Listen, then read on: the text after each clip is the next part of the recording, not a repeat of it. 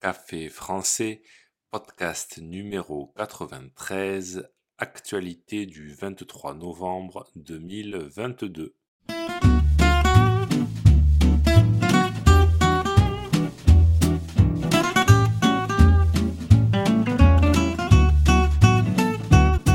Bonjour chers auditeurs, comment allez-vous?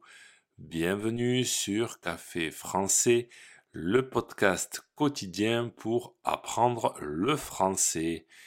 Comme tous les mercredis, c'est le journal hebdomadaire de Café français. Pendant toute la durée de la Coupe du monde de football, les actualités seront consacrées à cette compétition. Au programme aujourd'hui, l'interdiction de l'alcool, le forfait de Karim Benzema et le match d'ouverture Qatar-Équateur.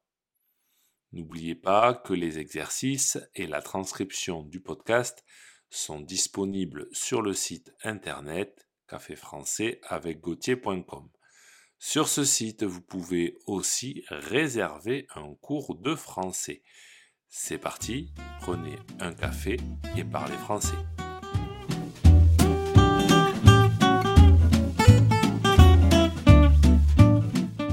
Le Qatar interdit la vente d'alcool aux abords des stades. Contrairement aux engagements pris par le Qatar, la vente d'alcool sera interdite aux abords des stades. En effet, en septembre, le pays organisateur du mondial avait accepté d'ouvrir des stands autour des stades.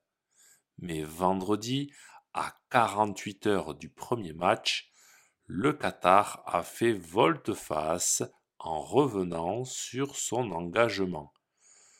Cependant, les supporters pourront acheter de l'alcool dans les hôtels haut de gamme et les fanzones. Attention, le prix sera très élevé, comptez 14 euros pour un demi-litre de bière.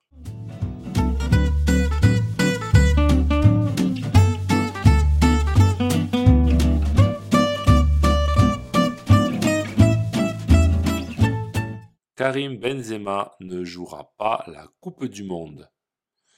Karim Benzema le tout nouveau Ballon d'Or, star de l'équipe de France, ne jouera pas la Coupe du Monde. Karim Benzema s'est blessé à la cuisse. Il est rentré chez lui à Madrid. Il sera donc forfait pour le mondial. Cette blessure se rajoute à celle de Pogba, Kanté, Nkunku et Kimpembe. Espérons que l'équipe de France de football ne sera pas trop affectée par ce départ prématuré.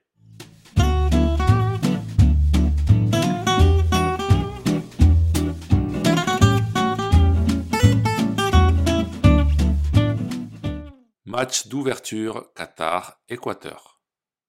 Le premier match de la Coupe du Monde a eu lieu dimanche il opposait l'Équateur au pays organisateur, le Qatar. L'Équateur s'est imposé 2 à 0 et gagnait déjà 2-0 à la mi-temps. Visiblement, ça n'a pas beaucoup plu au public puisque le stade était à moitié plein après la mi-temps. Presque la moitié du public est parti pendant la pause, laissant des tribunes à moitié vide. Si ce podcast vous a plu et pour soutenir le projet, n'hésitez pas à consulter les vidéos de Café Français sur YouTube ou à me suivre sur les réseaux sociaux. Vous pouvez aussi me retrouver sur le site internet café français avec A bientôt chers auditeurs